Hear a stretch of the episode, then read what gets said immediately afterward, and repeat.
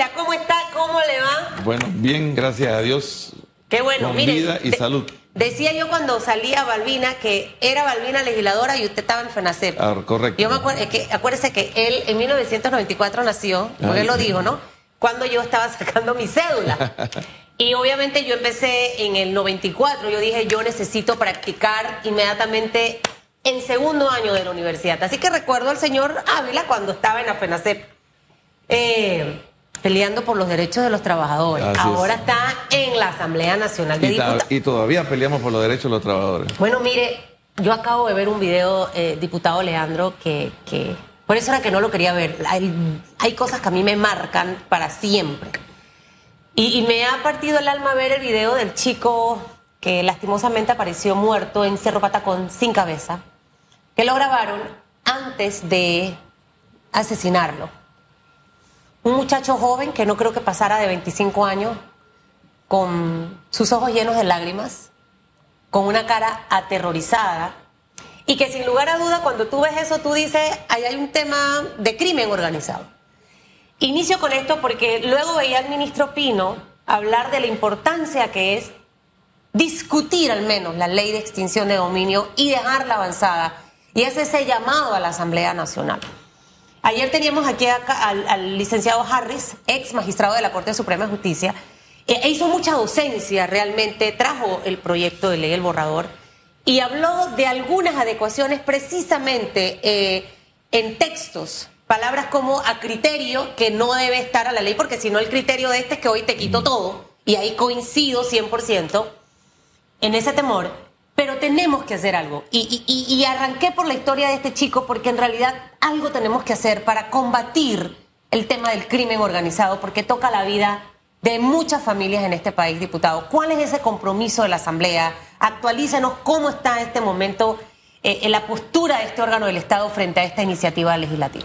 Bueno, yo lo primero que tendría que decirte, Susan, es que hay que tener mucho cuidado con pensar que la aspirina a todos los males de la sociedad panameña o del mundo es una ley. Eh, una ley no resuelve los problemas eh, Pero puede ayudar. de la sociedad. Eh, el problema de nuestra juventud es algo que el general Torrijos hace muchos años descubrió y que yo soy parte de ese proceso. Yo recuerdo en 1977 se hace el plan de urgencia y entra a trabajar una enorme cantidad de jóvenes en diferentes instituciones. Lo que nos está sucediendo como país en este momento es que tenemos muchísimos jóvenes, unos que desertan de los colegios, otros que se gradúan de secundaria y otros que se gradúan, gradúan de universidad.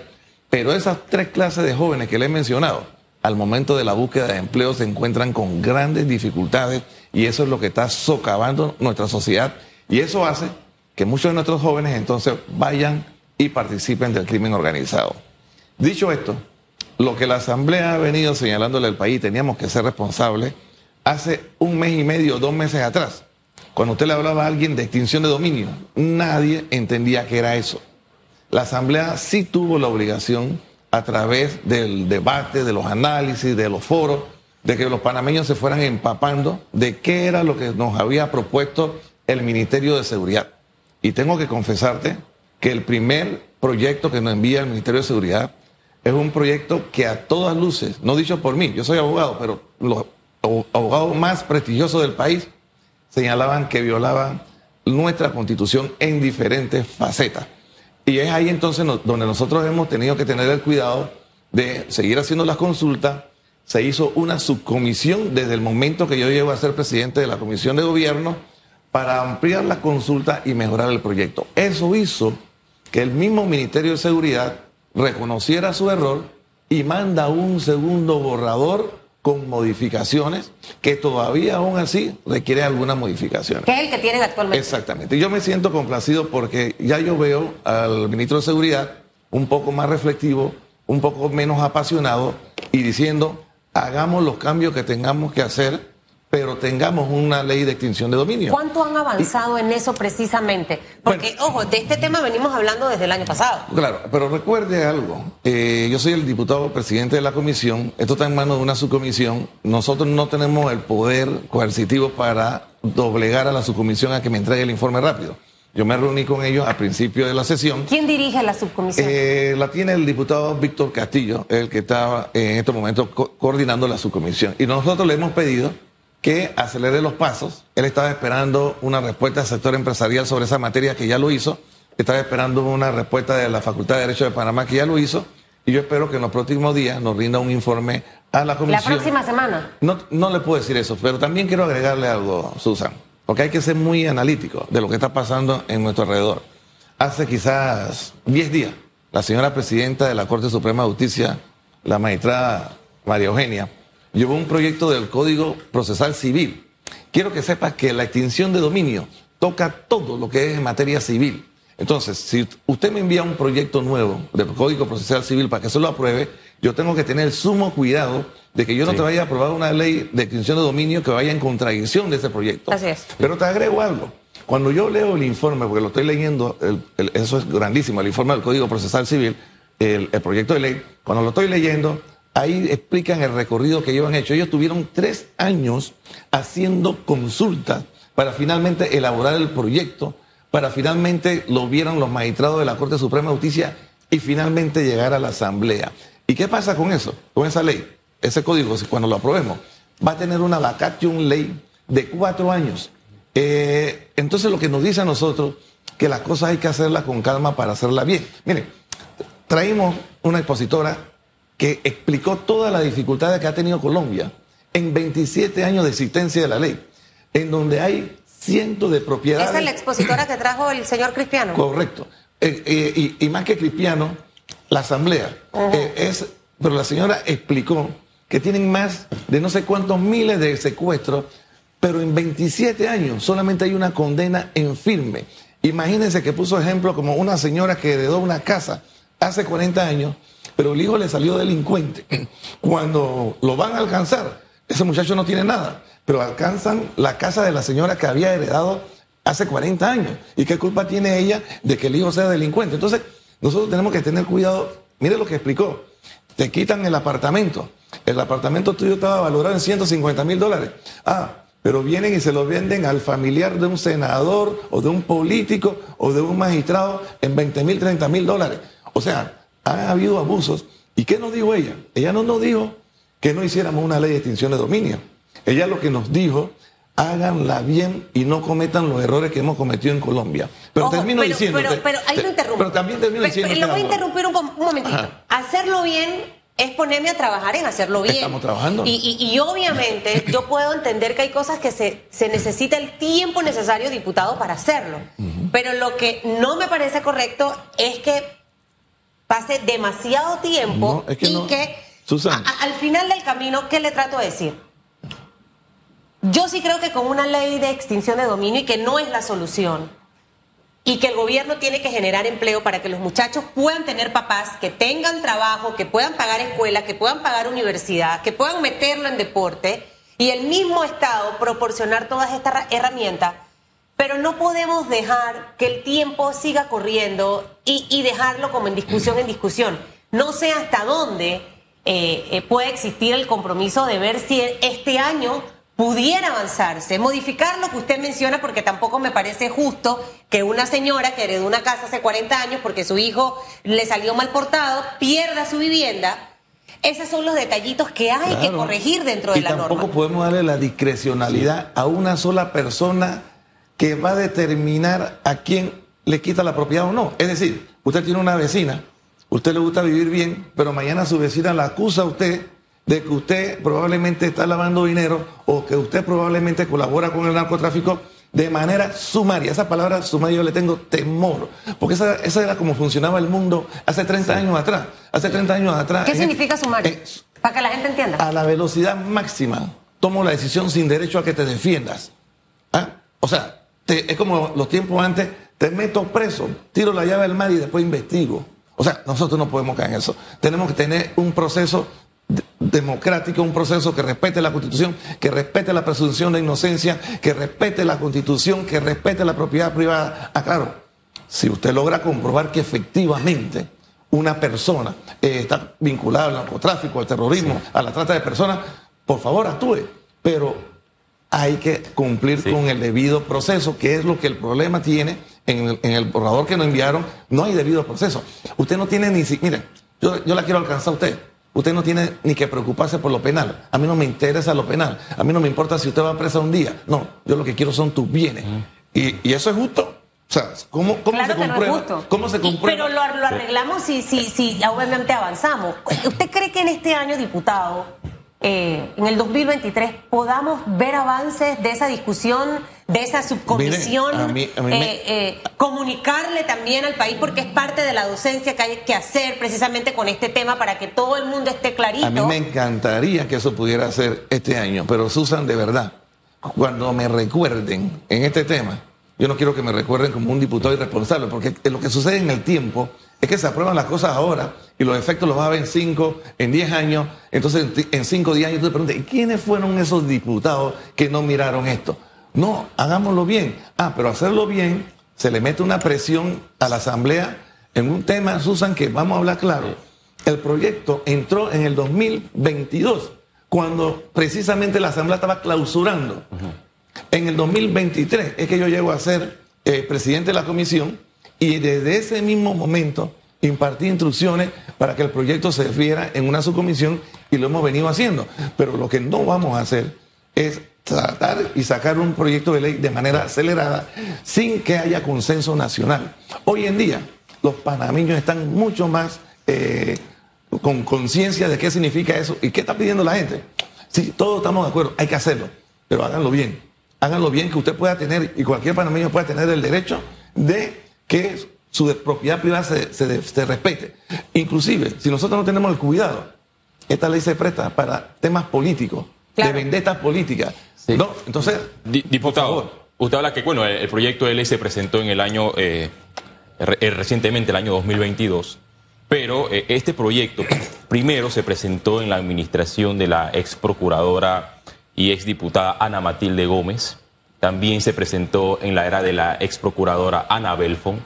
La Asamblea en su momento no discutió esta iniciativa. Ahora los diputados en efecto han creado algunas mesas técnicas para hacer, eh, evaluar estos eh, este proyecto, decir qué artículo es viable y qué artículo no es viable. Usted mencionó que en Colombia, eh, bueno, solamente se ha dado una condena ejecutoriada. Yo estuve revisando las estadísticas de la misma Procuraduría de eh, Colombia y esto no es así. Hay varias condenas que ha, se, han registrado en Colombia contra el clan eh, del el clan piloto, clan Herrera, son los, el, piloto de las mafias. Bueno, hay un sinnúmero que ha logrado recuperar Colombia.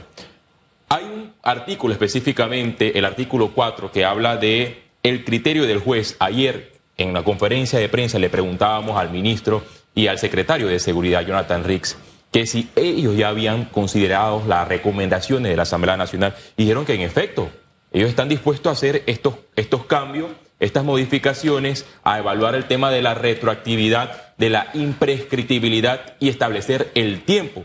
Si el proponente está de acuerdo a hacer la modificación, ¿por qué el órgano legislativo envía un mensaje de resistencia? Bueno, yo creo que hay una mala interpretación eh, y tiene que ver con la separación de los poderes.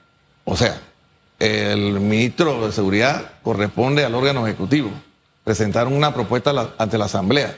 La Asamblea tiene todas las facultades constitucionales para analizarla, modificarla, aprobarla o rechazarla.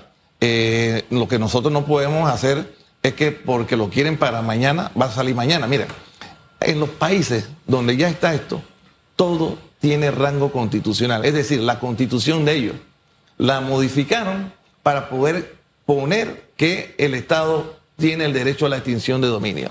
En Panamá nuestra constitución no lo tiene. Colombia tuvo que modificar su constitución, no recuerdo si fue en el 96 o en el 99 para incluirlo. Colombia tiene un código, ¿no? De extinción de dominio, pero aún así hay mil y una trabas para administrar justicia, porque lo malo de esto es cuando usted confunde el delincuente con la gente normal. Entonces, usted le quita vivienda a la gente normal, pero la gente normal tiene que probar cómo adquirió su propiedad.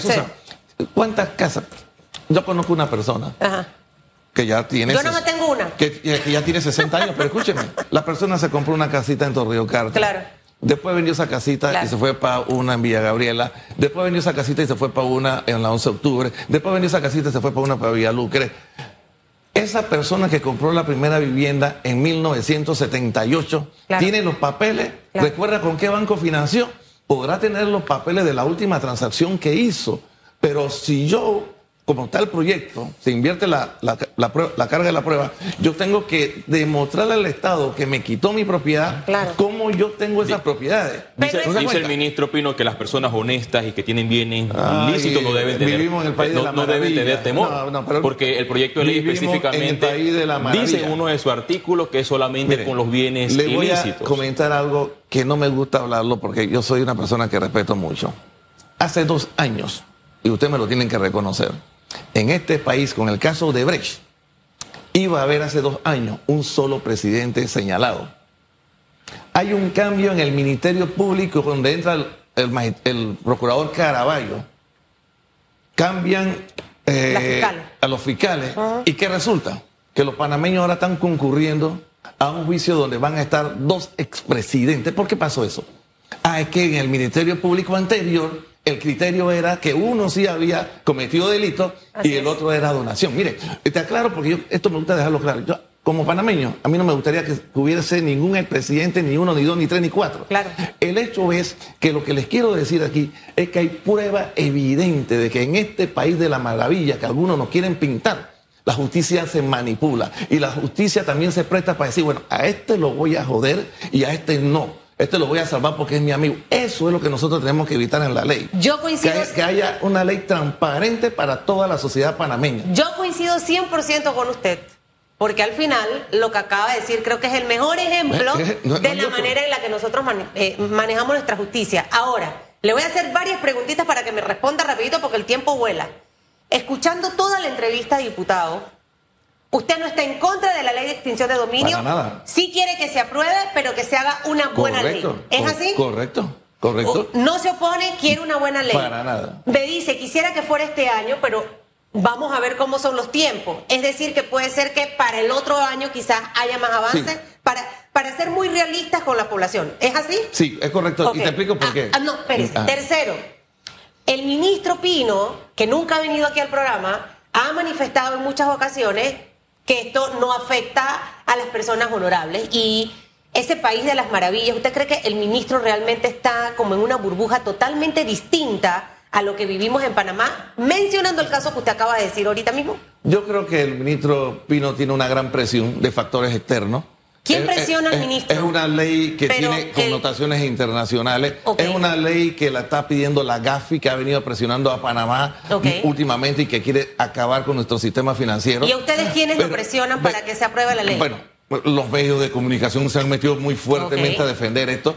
Cuando lo que ¿El más Ejecutivo ha Eh, presionado al mire, Legislativo para el que se señor apruebe? presidente de la República jamás me ha llamado para decirme, "Alea- Leandro, aprueba esto rápido y ya. Mire, si ha habido un presidente de la República, yo tengo cuatro periodos en la Asamblea, un presidente respetuoso de la Asamblea ha sido el presidente Nito Cortizo. O sea, él no presiona a la Asamblea, él cree que la Asamblea tiene que hacer sus discusiones y tomar sus decisiones, pero no ha habido presión de los ¿Usted no tiene temor de que haya una ley de extinción de dominio? Para porque nada. muchos han dicho que los diputados le No. tienen miedo a la ley de extinción de dominio porque dentro de la asamblea se habla de que hay crimen organizado y demás. Mira, Susan, yo no sé qué, qué piensan los demás diputados, yo te voy a decir cómo pienso yo.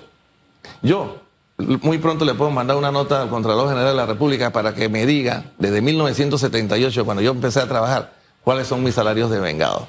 Y muy pronto también le puedo mandar a la Asamblea para que diga cuáles son mis ingresos de vengado en cuatro periodos. Y yo te puedo decir que lo que yo tengo está bien ajustado a lo que yo he trabajado durante cuarenta y pico de años y sigo trabajando. O sea, yo no tengo ningún temor, pero lo que sí te puedo decir es que como actor político, cuando uno está actuando políticamente, hay gente que sin querer uno le pisa los callos.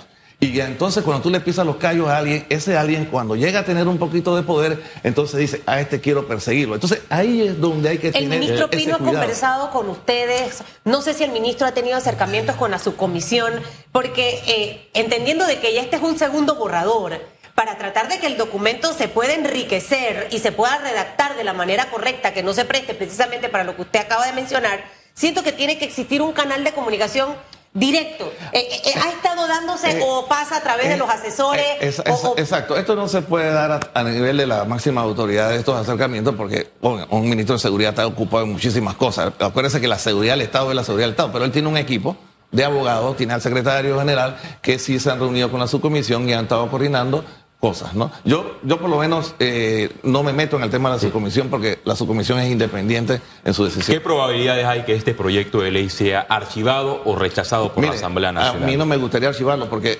veo los medios de comunicación que todavía ayer insisten, el ministro Pino no va a retirar el proyecto de la Asamblea. Nosotros no necesitamos que el ministro Pino lo, lo retire. Nosotros somos autónomos y si nosotros quisiéramos devolverlo, lo devolvemos. ¿Ok? Pero no lo hemos hecho porque hay la disposición de discutir el proyecto de ley y mejorarlo. Oiga, ¿usted estuvo ayer los 10 minutos de la sesión? Claro que sí, yo no falto. ¿Y por qué fue 10, 10 minutos, diputado? Explícame. Bueno, yo, yo también quedé sorprendido, pero yo estuve ahí y también. ¿Esta es, la, ¿Esta es la sesión más corta que usted ha tenido en toda su, en su carrera legislativa de cuatro periodos? No, creo que han habido más cortas. ¿Más cortas de 10 minutos? Las que no se abren, las que no hay el quórum necesario. Bueno, pero no, esas no. Pero cuando está el quórum, o sea, de 10 minutos. Sí. No, pero no, no, no creo. No, y usted sí está yendo a, trabajar, ¿no? Todos los días. A mí me encanta trabajar. Ajá, pero hay muchos de sus colegas que que yo, no van. Yo no duermo. Yo hasta los viernes que no debo hacer nada en la asamblea estoy ahí. Y lleva la lonchera de la comida porque aquí se le salió la, la incidencia. También llevo. Diputado, si nos puede responder esta pregunta en un minuto. ¿Usted tiene ya su curul, su candidatura reservada porque hay una división a lo interno del PRD? Mire, el partido tiene que hacer lo que sea necesario para garantizar la mayor cantidad de diputados, la mayor cantidad de alcaldes y de representantes. Yo no he estado en la discusión porque no soy miembro del CEN eh, no me he enterado cuáles son los detalles. Me dicen que para San Miguelito están reservadas las siete posiciones. De esas siete me dicen que dos son para futuras alianzas, pero yo no tengo los detalles. Ya el domingo se develará esto, pero lo que yo entiendo es que se va a hacer lo mejor posible para que el partido tenga opciones de ganar sus candidaturas para diputados, alcaldes, representantes y presidente si de la no se le reservan, usted igual va. Iría igual, pero, pero también te comento, mira, las primarias son espantosas son más desgastantes que las nacionales. Las primarias cuestan demasiado dinero. Y si uno pudiera evitar eso, yo... ¿Usted va a correr, diputado? Sí, yo voy a correr. Yo creo que todavía hay muchas cosas que hacer en el país, en el distrito, y eh, no se le puede dejar a una, fuerza, a una sola fuerza política el distrito a su criterio. ¿Usted es de la Resistencia o de San Felipe? Yo soy PRD torrijista. Y además mi curul me la he ganado sin eslogan de ningún grupo, o sea, siempre con liderazgo. ¿Apoya al señor eh, Carrizo o Cristiano? En estos momentos, yo no puedo decir a quién voy a apoyar, ¿por qué? Porque nadie se ha postulado. Y, si, y por ejemplo, si usted me, habla del vicepresidente... Pero y el diputado Pineda dijo Cagavi. Bueno, pero quizás esa es la opinión de él, pero hasta cuando yo no vea la cantidad de cantidad de candidatos que haya para la presidencia, yo no puedo tomar ¿Y entre los dos, y entre Gaby y Cristiano, cuál le gusta más? Los dos son excelentes PRD. No hay uno que le gusta más que el otro. No, no. no si Con uno no, se lleva mejor que Yo no me enamoro de hombres. Si hoy fueran las elecciones, si hoy fueran las elecciones, ¿quién tendría más posibilidades? Si hoy fueran las elecciones. Yo, yo, no, yo no le puedo decir porque yo no estoy haciendo encuesta, pero yo creo que los dos están haciendo su trabajo. Miren, este es un partido democrático revolucionario. Yo sostengo la tesis de toda la vida en las primarias. Todo el que quiera correr, que corra son los 730 mil los que van a decidir el día de la primaria. ¿Quién va a ganar? No lo va a decir Leandro. Oye, ¿y Martín Torrijos? ¿Te suena por ahí? Suena, me dicen, pero no sé, pero por eso le digo, usted no puede tomar postura si todavía no hay nada en firme. ¿Qué tal si yo le digo, usted voy por fulano de tal y fulano de tal no se inscribe? Claro. O sea, ya di una opinión y me busqué un enemigo. ¿Y usted qué le contestó al doctor Cristiano cuando mandó el chat el, unas horas antes del discurso en la Asamblea? Dice que le mandó a todos los diputados de la bancada del PRD un chat diciendo que iba a, manifestar su postura. No, no, ¿A usted no le llegó? Él, nosotros hicimos una reunión de bancada y ahí el doctor Cripiano dijo que él probablemente iba a correr y que no nos estaba pidiendo a ninguno de los diputados su apoyo, que cada diputado era libre de ir con el candidato que quisiera que él estaba era apostando a las bases. Yo estuve en esa reunión y eso fue lo que dijo el doctor Cristiano. Y él dijo que él respetaba la ¿Y a usted no le llegó el chat de ¿estás conmigo? Y usted no, puso estoy con el dedito. El doctor Cristiano me respeta muchísimo. Él jamás me ha mandado un chat de ese tipo. Oiga, mandó chat. Bueno, de usted no se lo mandó. lo, chifiaron. 8, 40 minutos, diputado. Siga yendo a trabajar a la asamblea, por favor. Trate de contagiarle eso al resto de sus compañeros. Eh, porque es lo que necesitamos. Y, si al final usted va a hacer campaña política, al menos que su suplente... No tengo suplente. No, no, no, no, no, usted lo tiene. bueno, pero el resto, que, que, hagan un buen trabajo. Diez minutos la sesión, todavía va a hacer investigación. Usted investigue qué fue lo que pasó, por qué la sesión fue tan... Habrá que preguntarle a, la segunda vicepresidenta de la Asamblea Nacional, Kyra Hardy. que también busca la reelección. ¿Qué habrá pasado?